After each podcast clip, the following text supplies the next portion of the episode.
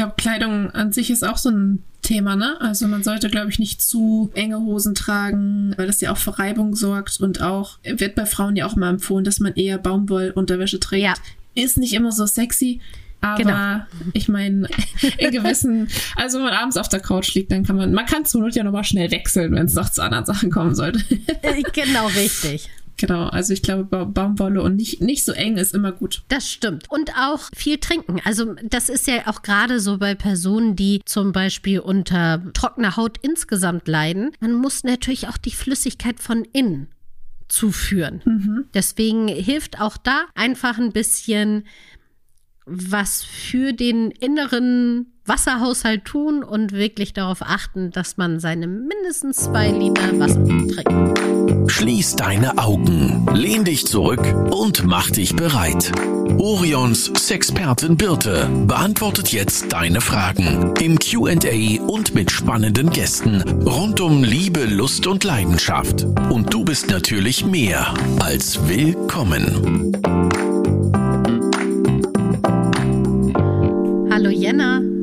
Hallo Bertha. Du bist ein bisschen genervt, oder? ich sag mal so, die letzten drei Stunden haben richtig Spaß gemacht. Und dir auch ein bisschen die Nerven geraubt. Ein bisschen. Vielleicht hat mein Aufnahmeprogramm nicht so funktioniert, wie ich das wollte. Vielleicht hat es nicht aufgenommen. Dann konnte ich es nicht neu installieren. Dann gingen die Kopfhörer nicht. Dann habe ich ein neues gewählt. Dann ging das auch nicht. Und das ist nur die Kurzfassung davon. Aber jetzt geht es hoffentlich. Das größte Problem war nachher, dass mein Laptop die ganze Zeit von den ganzen Downloads und Öffnen und Schließen, hast du nicht gesehen, überfordert war, ein bisschen rumgepustet hat. Ich hoffe jetzt, man hört es nicht auf der Aufnahme. Also schauen wir mal, was Jonathan, der ja unsere Folgen immer so ein bisschen bearbeitet und schneidet, dazu sagt. Und ich hoffe, er kann das ein bisschen rausfiltern. Genau, lieben Gruß auch nochmal an Jonathan. Und ihr da draußen merkt halt dann wieder, so eine Podcast-Aufnahme ist auch immer im Vorfeld echt Arbeit, bis man alles so eingestellt hat, dass es läuft. Aber jetzt sind wir ja dabei und wir freuen uns auf eine neue QA-Folge. Ihr habt Fragen Richtig. gestellt. Die mhm. wird Jenna mir gleich stellen und ich beantworte sie dann. Genau, eigentlich einfach erklärt. Genau, aber wer da draußen auch eine Frage hat, die er uns unbedingt mal stellen möchte, der kann gerne diese an podcast.orion.de stellen. Richtig. Oder schreibt uns bei Instagram. Da sind wir auch immer erreichbar. Schreibt einfach Frage für Podcast und die nehmen wir dann auch mit ins Programm sozusagen. Also ich wähle ja immer so ein bisschen vorher aus, weil wir echt viele Fragen kriegen, aber viele doppeln sich natürlich auch, sind ähnlich und ich versuche dann immer von allem so ein bisschen was mitzunehmen. Genau, und bevor dein Laptop ganz den Geist aufgibt, würde ich sagen, beginnen wir mal schnell mit der ersten Frage. Auf jeden Fall. Also, Frage Nummer eins. Ich fühle mich allein, obwohl ich in einer Beziehung bin. Wir sind nun mittlerweile neun Jahre zusammen. Ich bin mir sicher, dass ich meinen Partner noch liebe. Trotzdem zweifle ich langsam daran, irgendwas fehlt, aber ich weiß nicht was. Ist das normal? Also es gibt dafür sogar einen Fachausdruck und der nennt sich Fantasy Bond. Also man ist einsam, obwohl man zu zweit ist. Und man kennt es ja sonst immer nur, dass so Singles einsam sind, aber auch in einer Beziehung kann das durchaus kommen. Und es ist schwierig, dieses Gefühl zu beschreiben, weil man sich ja schon, ne, wenn die Schreiberin hat ja geschrieben, dass sie schon seit neun Jahren zusammen ist, da ist man ja schon irgendwie eine Wohngemeinschaft geworden, aber eben so ein bisschen dieser Funke fehlt und dass man gerne noch mal zusammen ist kennt das ja auch so ein bisschen im Restaurant, sieht man ja immer mal wieder so Paare, die so nebeneinander sitzen und kein Wort miteinander reden. Ja. Also, und man kann das so ein bisschen auch herausfinden. Das sind oftmals Paare, die es zum Beispiel Schwierigkeiten haben, Augenkontakt miteinander zu halten, dass man viel Smalltalk hält, also dass man nur noch so über die über TV-Sendungen oder die To-Dos für den nächsten Tag bespricht, aber eben nicht mehr eine richtige Auseinandersetzung, nicht mehr ein Gespräch, wo man wirklich wissen möchte, wie es dem anderen geht. Und dass es fast nur noch Routinen gibt. Mhm. Jetzt sind Routinen natürlich eigentlich nichts Schlechtes, aber wenn das so nur noch, das, das gesamte Zusammenleben eigentlich nur noch nach Routinen abläuft, dann wird es schwierig. Und wenn man dann in diesem Alltagsroutinen trotz drinsteckt, was gibt es dann irgendwas, was man tun kann, was man verändern kann? Also, um da wieder rauszukommen aus diesem Fantasy-Bond, äh, gibt es drei Möglichkeiten. Also entweder man akzeptiert das und sagt, okay, wir bleiben in diesem Fantasy-Bond. Die zweite Möglichkeit ist, wir trennen uns. Und die dritte ist, wir arbeiten daran. Und das ist natürlich die Frage, wie kann man denn daran arbeiten? Das allererste ist erstmal, dass man das wahrnimmt und das auch akzeptiert. Und im besten Fall eben beide Personen, die in dieser Beziehung leben, dass beide sehen, okay, es ist ein bisschen die Luft raus. Mhm. Wir möchten wieder was tun, um zusammenzukommen. Und wenn man darüber gesprochen hat, dass man das erkannt hat, damit ist wirklich in den meisten Fällen schon mal der erste Schritt getan, weil man ist sich hoffentlich einig darüber, dass man etwas ändern möchte. Und da hat man schon mal eine ziemlich große Gemeinsamkeit. Und dann ist es wichtig, dass man wirklich viel darüber redet. Und es gibt so viele Paarspiele oder Aufgabenkarten, dass man wieder Sachen zusammen miteinander erlebt um eben wieder so dieses Gemeinsamkeitsgefühl zu haben. Das geht allerdings nicht von heute auf morgen. Ja, muss man sich wie für alles dann auch Zeit dafür nehmen. Aber es ist ja wahrscheinlich auch so ein bisschen so, häufig vielleicht so ein Schutzmechanismus, dass man sagt, so, nö, bei uns ist alles gut, ne? Wir streiten auch gar nicht viel und es läuft alles. Aber wenn man dann mal genauer hinguckt, dann ist, ist es doch häufig die Nähe, die fehlt oder ja, du hattest ja eben von einsam erzählt, es ist ja auch immer ein Unterschied, ne, ob man alleine ist oder ob man mhm. einsam ist. Ja, genau, also, richtig. Ja, ich glaube, ich weiß gar nicht, ob es so leicht ist, das zu erkennen, aber unsere Fragestellerin hat es in diesem Fall ja erkannt und ich glaube dann, wenn die Basis der Beziehung gut ist und alles ein gutes Fundament hat, dann glaube ich, dann kann man das auch wieder, ja, wieder Schwung reinbringen und wieder ein bisschen Nähe herstellen. Ja, ich rate ja auch allen Paaren in regelmäßigen Abständen, und das kann wirklich gerne so einmal im Jahr sein, so einen kleinen Beziehungscheck zu machen. Also, was ist einem noch wichtig in der Beziehung? Sind es noch die gleichen Sachen wie im letzten Jahr? Ähm, wo fehlt einem was? Und das darf gerne auch jeder für sich erstmal ausfüllen. Und dann kann man danach darüber reden. Und damit hält man eben die Beziehung nicht nur in Schwung, sondern man merkt eben auch, falls jemand etwas vermisst und aus lauter Bequemlichkeit oder aber auch, weil man sehr unsicher ist, das einfach nicht anspricht. Ja, Kommunikation, wie so oft. Ja. Stichwort Kommunikation. Da würde ich gleich mal zur nächsten Frage rüber switchen. Ja, gerne. Da geht es um ein ganz anderes Thema, aber irgendwie passt es doch zur Kommunikation. Und zwar fragt eine Frau, ich weiß, man soll sich versuchen, so zu lieben, wie man ist. Und ich hätte auch nie gedacht, dass ich mich mal freiwillig operieren lassen wollen würde, aber nach meiner Schamlippenverkleinerung fühle ich mich einfach um einiges wohler und bereue nichts. Nun zur Frage. Ich traue mich irgendwie nicht mit Freundinnen darüber zu reden, weil ich Angst vor Verurteilung habe. Habt ihr Tipps, wie ich es ansprechen kann? Spannende Frage. Total spannende Frage, weil die Sache mit der, wir nennen es ja so schön Vulva-Lippen und eben nicht mehr Schamlippen, weil es Ne, wissen wir ja, kein Bereich ist, für den man sich schämen soll, sondern ganz im Gegenteil, man darf ihn feiern. Die Operationen sind ja sehr umstritten. Mhm. Zum einen, weil es eben immer mehr Leute gibt in Deutschland, die eine Vulvalippenverkleinerung machen oder überhaupt eine Generalüberholung von Intimbereich. Gerade so nach Geburten wird ja ganz gerne angestrebt und das hauptsächlich aus rein kosmetischer Sicht und eben mhm. nicht, weil es medizinisch notwendig ist. Und Jetzt könnte man sagen, bleibt ja einem, also jeder kann das ja für sich entscheiden. Das ist auch absolut richtig. Aber so eine Operation ist natürlich nicht nur mit Schmerzen und Risiken verbunden, sondern eben auch, es können ganz wichtige Nervenenden verletzt werden.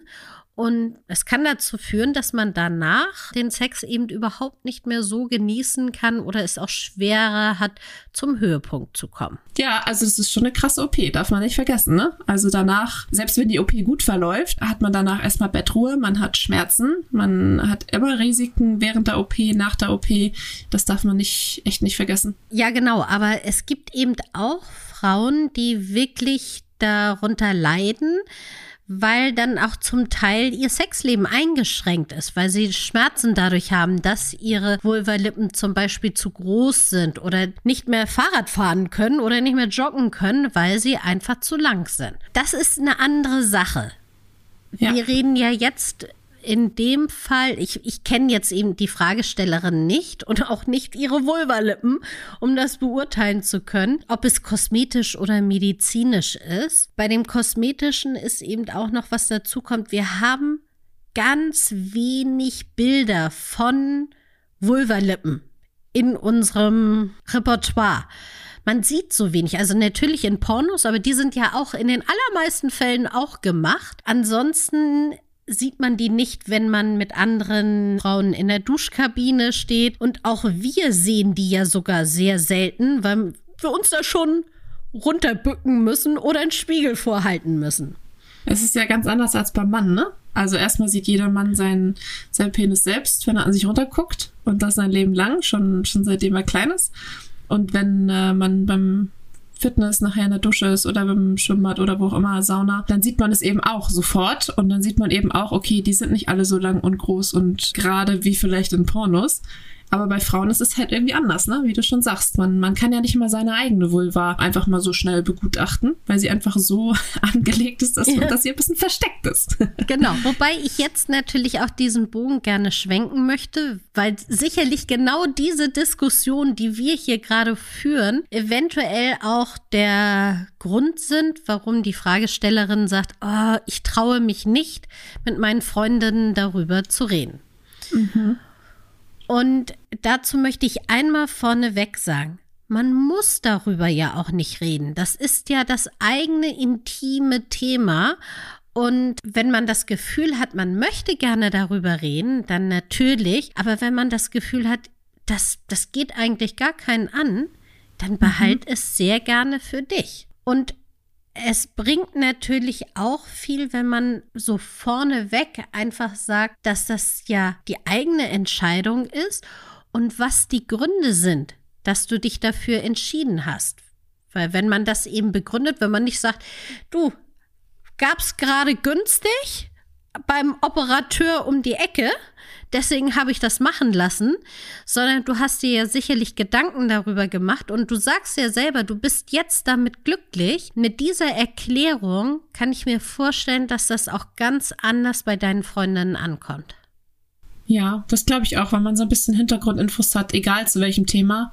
Genau. Dann versteht man andere Menschen halt auch besser, ne? Oder die Beweggründe dahinter. Und man sollte auch einfach Respekt haben vor anderen Leuten sowieso, aber auch vor deren Körpern. So, wenn, mhm. wenn du mhm. sagst, ich möchte mir jetzt die Haare blau färben oder die Brüste riesengroß machen lassen oder ganz klein, dann ist es einfach deine Entscheidung und das habe ich dann auch zu akzeptieren und zu respektieren. Ne? Ja, genau das. Ja, also, also ich fand den Punkt auch gut, dass du gesagt hast, wenn sie nicht drüber reden möchte, dann dann ist es ihr Körper, dann ist es ihr Ding und dann muss sie das auch nicht. Nee. Aber wenn man das gerne teilen möchte mit den, mit den Freundinnen, dann bin ich da guter Dinge, dass sie das auch verstehen. Also, wenn man erklärt, warum man das gemacht hat und dass es einem damit besser geht, dann spricht ja auch nichts dagegen. Ja, denke ich auch. Aber ich möchte auch noch mal sagen, alle Vulven sind schön. Nicht jede ja. Vulva muss aussehen wie im Porno. Überhaupt nicht. Also und nicht jede Vulva muss gleich aussehen. Es gibt nicht ein, eine, ein Ideal, wie alles sein muss. Genau. Wollen wir zur nächsten Frage rübergehen? Ja. Von der Vulva zum Penis. Und zwar fragt jemand, hallo, ich habe so kleine Risse in der Vorhaut, die tun höllisch weh. Was könnte das sein? Das ist also wirklich in der Tat ein ziemlich verbreitetes Problem. Also ich glaube, da reden wenige Personen drüber. Mhm. Diese kleinen Risse in der Vorhaut können halt passieren, wenn die Haut sehr trocken ist. Und dadurch reißt eben die Haut ein oder kann auch so ein bisschen mhm. brechen. Aber das ist eben kein größeres Problem. Man kann es leicht behandeln, aber man sollte es auch behandeln, weil sonst können sich da eben auch Entzündungen einnisten, beziehungsweise das noch schlimmer werden. Es gibt auch so ein paar Dinge, die das begünstigen, dass diese Risse dazu kommen. Also zum einen sind es zum Beispiel, wenn man die Duschgele oder Shampoos, die wir benutzen und ja gerade auch Männer nutzen ja gerne eins für alles. Damit wird also nicht nur das Auto sauber gemacht, sondern auch noch die, die Haare und auch alles andere. Aber diese Pflegeprodukte sind nicht zwingend so für den Einsatz im Intimbereich geeignet, weil sie eben schon sehr viele Inhaltsstoffe haben, die eben diese gesamte empfindliche Vorhaut beeinträchtigen können. Also das kann zum einen sein, mal gucken, ob man eben auch diesen Bereich eventuell nur mit Wasser sauber machen kann oder ganz gut geeignet ist auch immer so Babywaschgele oder Öle, weil die eben sehr mild sind. Mhm. Dann kann es eben auch passieren, dass diese Risse in der Vorhaut entstehen, wenn man gerade bei der Selbstbefriedigung oder beim Sex kein Gleitgel verwendet, dann können diese Risse aber auch entstehen in der Vorhaut, wenn man zum Beispiel bei der Selbstbefriedigung oder beim Sex kein Gleitgel verwendet und dadurch eben es zu dieser Reibung kommt und dann einfach diese empfindliche Haut einreißt. Deswegen, wenn man das Gefühl hat, das könnte es sein, gerne ein Gleitgel auf Wasserbasis verwenden. Es können natürlich auch Allergien sein, Personen, die zu trockener Haut neigen, können ja auch zum Teil wirklich schon in Richtung Neurodermitis gehen und die kann eben auch dort auftreten oder können eben auch auftreten, wenn man ein anderes Waschmittel benutzt oder sowas, dass man eben auch dann eine empfindliche Haut hat, gerade in der Vorhaut und dann kommt es zu diesen Reibungen oder zu diesen Rissen. Erstmal, es gibt in Apotheken spezielle Cremes, die ziemlich schnell gute Abhilfe bei zu trockener Haut im Intimbereich schaffen. Und da kann man einfach wirklich nachfragen. Diese Produkte halten die Haut eher feucht und geschmeidig, sodass sie eben nicht mehr reißt. Dann, bis es vollständig abgeheilt ist, sollte man nicht so sehr Sex oder auch Selbstbefriedigung gehen, weil immer dann können diese Risse eben wieder passieren. Und wenn es geht, lasst frische Luft an die Haut. Also das heißt jetzt nicht, dass man unten ohne gerade zur Arbeit geht. Aber wenn man zu Hause ist, darf man auch gerne mal ein bisschen unten netto rumlaufen, um eben frische Luft ranzubekommen. Ich glaube, Kleidung an sich ist auch so ein Thema, ne? Also man sollte, glaube ich, nicht zu enge Hosen tragen, weil das ja auch für Reibung sorgt und auch wird bei Frauen ja auch mal empfohlen, dass man eher Baumwollunterwäsche trägt. Ja. Ist nicht immer so sexy, aber genau. ich meine, in gewissen, also wenn man abends auf der Couch liegt, dann kann man, man kann zur Not ja nochmal schnell wechseln, wenn es noch zu anderen Sachen kommen sollte. Äh, genau, richtig. Genau, also ich glaube, ba Baumwolle und nicht, nicht so eng ist immer gut. Das stimmt. Und auch viel trinken. Also das ist ja auch gerade so bei Personen, die zum Beispiel unter trockener Haut insgesamt leiden. Man muss natürlich auch die Flüssigkeit von innen zuführen. Mhm. Deswegen hilft auch da einfach ein bisschen was für den inneren Wasserhaushalt tun und wirklich darauf achten, dass man seine mindestens zwei Liter Wasser trinkt. Man muss halt erstmal irgendwie die Ursache finden, ne? Also mhm. warum ist die Haut so rostig? Weil es kann natürlich alles sein, ne? Es kann ja auch eine Pilzerkrankung sein oder ja. irgendwelche Medikamenten, Nebenwirkungen, chronische Erkrankungen, whatever. Meistens ist es das überhaupt nicht, ne? Da sind es einfach nur ganz harmlose Sachen. Aber wenn ihr da nicht so richtig weiterkommt, dann geht auch auf jeden Fall zu einer Ärztin oder einem Arzt. Also die machen den ganzen Tag nicht anderes, gerade in der Urologie. Die gucken da rauf und wissen meistens dann direkt auch Bescheid und können euch das Richtige dann verschreiben, eine Creme etc. Genau, richtig. Also ich glaube, das betrifft viele Menschen, deswegen gibt es da sicherlich auch viele Produkte, die Abhilfe schaffen. Auf jeden Fall. Bei mir steht jetzt auf dem Zeitplan drauf, dass ich jetzt die sechs Tipps raushauen sollte, auch wenn das vielleicht ein harter Break ist. Würde ich das jetzt mal machen, oder? Mach das doch mal. Welche sechs Tipps hast du da mitgebracht? Was für ein ich, Thema haben wir Ich heute? habe sechs kurze Tipps für deinen One-Night-Stand oh, mitgebracht. Na, genau.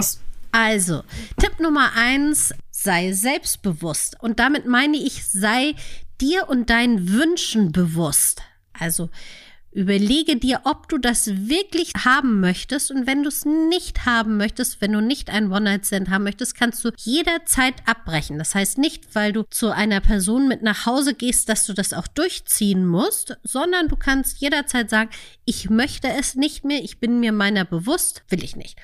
Wenn du aber sagst, das ist es, dann lass es doch gerne auf dich zukommen und freu dich einfach über diese Erfahrung.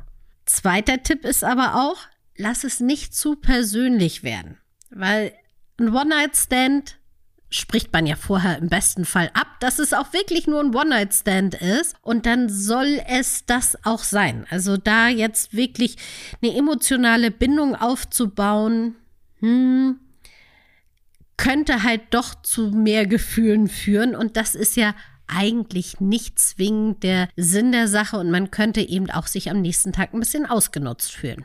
Dann drittens, küssen. Im besten Fall vorher, bevor man nach Hause geht, erstmal ausprobieren, ob man denn schon beim Küssen matcht oder ob man sagt, ah, das ist schon schwierig. Dann könnte es auch sein, dass der weitere Verlauf der Nacht auch schwierig wird. Dann natürlich die Frage zu dir oder zu mir. Das sollte man auch abklären. Es hat beides Vor- und Nachteile wenn du in deinem gewohnten Umfeld bist, schläfst du auch in deinem eigenen Bett und du musst eben nachts nicht schauen, wie du nach Hause kommst. Aber wenn du auch bei dir zu Hause bist, musst du die Aufgabe übernehmen, dem One-Night-Stand zu sagen, dass er oder sie nun gehen soll. Achte da gerne darauf, was dir persönlich wo du dich sicherer auch fühlst. Also gerade wenn du zum Beispiel eine Frau bist, überlege dir, ob du dich vielleicht zu Hause etwas sicherer dann fühlst. So, Nummer fünf, nicht zu hohe Erwartung. Also Sex ist ja nicht etwas mit einem Partner oder einer Partnerin, funktioniert ja nicht immer auf dem beim ersten Mal grandios, sondern manchmal muss man sich auch annähern. So viel Zeit hat man meistens beim One-Night-Stand nicht. Deswegen genieße einfach die Stimmung so, wie sie ist. Es wird sicherlich nicht alles so klappen, wie man das sonst kennt, aber das soll's ja auch nicht. Also es ist ja viel aufregender, da mal ganz schnell jemand Neues kennenzulernen und ihm nicht zwingend einen sehr eingegroovten Sex zu haben. Dann letzter Punkt, der liegt mir natürlich sehr am Herzen. Schütze dich und dein Gegenüber. Nimm Kondome. Die sind wirklich beim One-Night-Stand Pflicht. Und auch wenn Frau Frau benutzt Lecktücher, weil einfach übertragbare Krankheiten oder auch eine ungewollte Schwangerschaft sind ja nicht das, was man von einem One-Night-Stand nach Hause nehmen möchte. Wenn man aber all diese Punkte beachtet, dann steht dem nichts im Wege und go for it. Safety first. Auf jeden Fall. Hast du noch eine Frage? Mm, nö.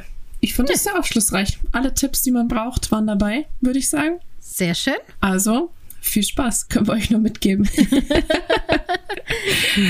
Aber ich habe noch eine Frage mitgebracht. Dann erzähl mal. Die finde ich sehr schön. Da geht es nämlich um Love Languages. Und zwar schreibt jemand, in letzter Zeit ist auf Instagram oft die Rede von Love Languages. Ich habe noch nicht ganz verstanden, was es damit auf sich hat. Und wenn ich es google, kommen nur Tests. Vielleicht könnt ihr das ein bisschen genauer erklären. Finde ich sehr spannend. Äh, total. Es gibt einen Autor, der hat ein Buch geschrieben, einen Bestseller. Das heißt The Five Love Languages und ist von Gary Chapman. Und der hat gesagt, dass man Liebe ja nicht nur durch Worte ausdrücken kann, sondern auch anders und hat das sozusagen in fünf Typen eingeteilt. Das erste sind eben anerkennende Worte. Das zweite sind Geschenke. Das dritte ist die Hilfsbereitschaft vierte ist die Zeit zu zweit und das fünfte ist die körperliche Nähe. Das heißt eben, dass man nicht nur einfach sagt, ich liebe dich, und damit hat es sich, sondern dass einfach da noch ein bisschen mehr kommt. Ich würde jetzt die fünf Dinge einmal ganz kurz umreißen. Haben wir noch genügend Zeit dafür, Jenna? Auf jeden Fall. Ich finde das sehr spannend. Okay, sehr schön. Wir fangen mal mit den anerkennenden Worten an. Also da ist es wichtig, dass die Worte wirklich Komplimente sind und nicht nur Floskeln, die man so dahin sagt, sondern ernst gemeinte Komplimente, Anerkennung dem gegenüber. Dass man vielleicht von dem Satz Ich liebe dich hingeht zu Schön, dass es dich gibt. Für mich bist du die tollste Frau der Welt oder oder oder. Und das zweite sind die Geschenke. Und da geht es nicht darum, riesengroße Geburtstagsgeschenke zu machen, sondern um die kleinen Geschenke drumherum. Das muss auch nicht zwingend etwas Teures sein. Das kann einfach mal eine Blume sein, die man mit nach Hause nimmt oder vielleicht auch nur eine Muschel, die man am Strand gefunden hat und die man sagt, ich habe an dich gedacht, als ich den Strandspaziergang gemacht habe und das bringe ich dir mit. Dann das dritte, die dritte Sprache ist die Hilfsbereitschaft. Und darüber haben wir hier ja schon öfter gesprochen, dass es ja wirklich so ist, dass man davon ausgehen kann, wenn es im Haushalt knatscht, weil immer nur eine Person alles macht, dann kann man auch davon ausgehen, dass es im Schlafzimmer auch nicht optimal läuft. Also wenn man in der normalen Alltagssituation ein Team ist und zusammen etwas macht und gerne geben kann, dann wird es auch im Schlafzimmer besser und einfacher laufen. Und dann kommen wir nämlich schon zum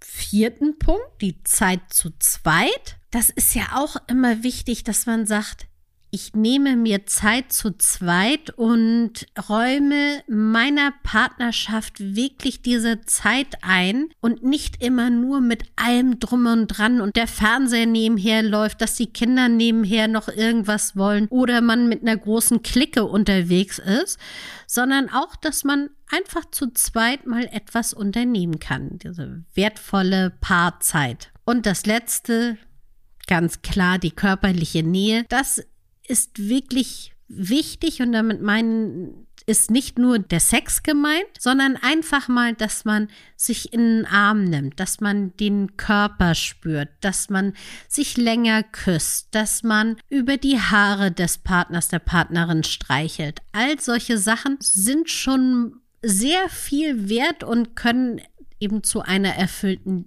Beziehung führen. Ich finde das ganz spannend, dass man das so aufteilen kann. Ich glaube, nur weil, also wenn meine Love Language jetzt zum Beispiel die Hilfsbereitschaft ist, heißt es ja nicht, dass ich gar keine körperliche Nähe suche oder mich nicht auch über Zeit zu zweit freue. Ich glaube, es geht darum, wie fühle ich mich wirklich geliebt? Was muss passieren, damit ich mich wirklich, wirklich geliebt fühle? Oder? Ja, ich, ich, na, ich glaube eher, das ist welche Sprache spreche ich denn hauptsächlich? Also nur weil meine Muttersprache jetzt Deutsch ist, heißt es ja nicht, dass ich nicht auch noch Latein und Altgriechisch und Englisch spreche. Also es gibt ja eine Sache, die ist mir wichtig, in der kann ich mich unterhalten. Und im besten Fall ist es ja so, dass mein Gegenüber, mit dem ich in einer Beziehung bin, die gleiche Sprache spricht. Also wenn mir meine einfachste Sprache die körperliche Nähe ist, das ist meine Liebessprache, dann tut es ihm gut, wenn mein Partner oder Partnerin auch die körperliche Nähe als eine Basissprache in dem Repertoire hat. Ja, ich glaube, wenn man sich nicht darüber bewusst ist, wie vielleicht die Love Language des Partners oder der Partnerin ist, dann birgt das ja auch Konfliktpotenzial. Ne? Also wenn für mich Fall. es jetzt super wichtig ist, dass wir viel Zeit zu zweit verbringen, aber meinem Partner ist es viel wichtiger, dass ich ihm ständig sage, ich liebe dich oder ich brauche dich. Ich finde, ich finde es toll, dass du, dass wir zusammen sind. So diese anerkennenden Worte. Dann redet man ja im wahrsten Sinne des Wortes mit diesen Languages so ein bisschen aneinander vorbei. Aber das Gute ist ja, man kann diese Languages lernen. Und wenn ich weiß, Ja. okay, mein Partner ist es wichtig, dass, dass ich das auch ausspreche, wie sehr ich ihn liebe und was ich an ihm mag und äh, wie schön unsere Zeit zusammen ist, dann kann man das ja auch in den Alltag mit einbauen und ja, dem einfach entgegenkommen. Genau, und dazu gibt es auch im Internet also ziemlich viele Tests. Also googelt das mal und dann könnt erstmal ihr für euch den Test machen, um herauszufinden, was denn eure Liebessprache ist. Und im besten Fall lasst ihr das auch euer Gegenüber machen und wisst dann, welches ist die Hauptsprache von eurem Partner oder eurer Partnerin und welches ist denn eure Hauptsprache? Ähm, und dann kann man sich sicherlich darauf auf eine Sprache einigen, die nicht nur aus einem Bereich bestehen muss, sondern durchaus auch ein Mischmasch sein kann. Ja, und ich glaube, Gary Chapman, der dieses Buch geschrieben hat über diese Love Languages, hat es dann dieses Konzept nachher auch erweitert auf andere Beziehungsformen, ne? also zum Beispiel auf Freundschaften oder auf, mhm. auf die mhm. Familie. Also wenn ich, wenn ich eine Freundin habe, dann ist es der einen Freundin vielleicht total wichtig, dass wir uns häufig sehen, dass wir viel Zeit miteinander verbringen. Einer anderen Freundin ist es vielleicht viel wichtiger, dass ich ihr häufig mal schreibe oder ihr sage und ausspreche, dass ich gerne mit ihr befreundet bin und, und warum ich, warum ich gerne mit ihr befreundet bin. Da kann man das ja auch, auch so ein bisschen drauf beziehen, finde ich ganz, Ganz spannend. Da gibt es super Ansätze zu und also man wird nicht dümmer, wenn man sich da mal ein bisschen reinliest. Auf jeden Fall. Also schreibt uns gerne, macht ein paar Tests und schreibt uns mal gerne. Ja, mich würde mal interessieren, ob die Gruppen unterschiedlich groß sind oder ob ja. sich das ganz gut verteilt in der Gesellschaft. Das finde ich, find ich interessant. Genau, schreibt uns gerne, wenn ihr wollt, was so eure Ergebnisse sind und auch, ob es da schon sehr viele Ähnlichkeiten gab mit eurem Partner oder eurer Partnerin oder ob es da jetzt ganz neue Erkenntnisse gab und ihr sagtet, wow, ja, so können wir jetzt wieder ganz anders durchstarten. Vielleicht sollten wir das auch mal im Büro machen. Ist ja auch ganz interessant so, ne? Vielleicht ist da ja. eine Person das ist total wichtig, dass ihr häufig gesagt wird, dass sie ihre Sachen gut macht. Einer anderen Person ist es vielleicht wichtiger, mehr Zeit mit der Kollegin zu verbringen und, und sich darüber an, anerkannt zu fühlen oder so. Das finde ich eine sehr gute Idee. Machen wir im Büro und werden darüber berichten. Sehr gut. so, da würde ich sagen, haben wir jetzt schon eine ganze Zeit lang hier gequatscht. Wir wünschen euch noch einen schönen Tag, ein schönes Wochenende. Genau, genießt euer Wochenende alleine oder mit eurem Partner, eurer Partnerin. Und du, Jenna, kannst jetzt entspannen. Wir haben diesen Podcast aufgenommen und hoffentlich wird er auch geschnitten von Jonathan und kann online gehen. Sehr gut. Ich hoffe, die Qualität war ganz gut. Und dann ist nächstes Mal auch wieder alles im Lot. Genau. Schönes Wochenende. Tschüss. Tschüss. Das war Willkommen, dein Orion-Podcast mit Sexpertin Birte. Du willst nächste Woche wiederkommen? Dann abonniere uns gerne auf der Podcast-Plattform deiner Wahl.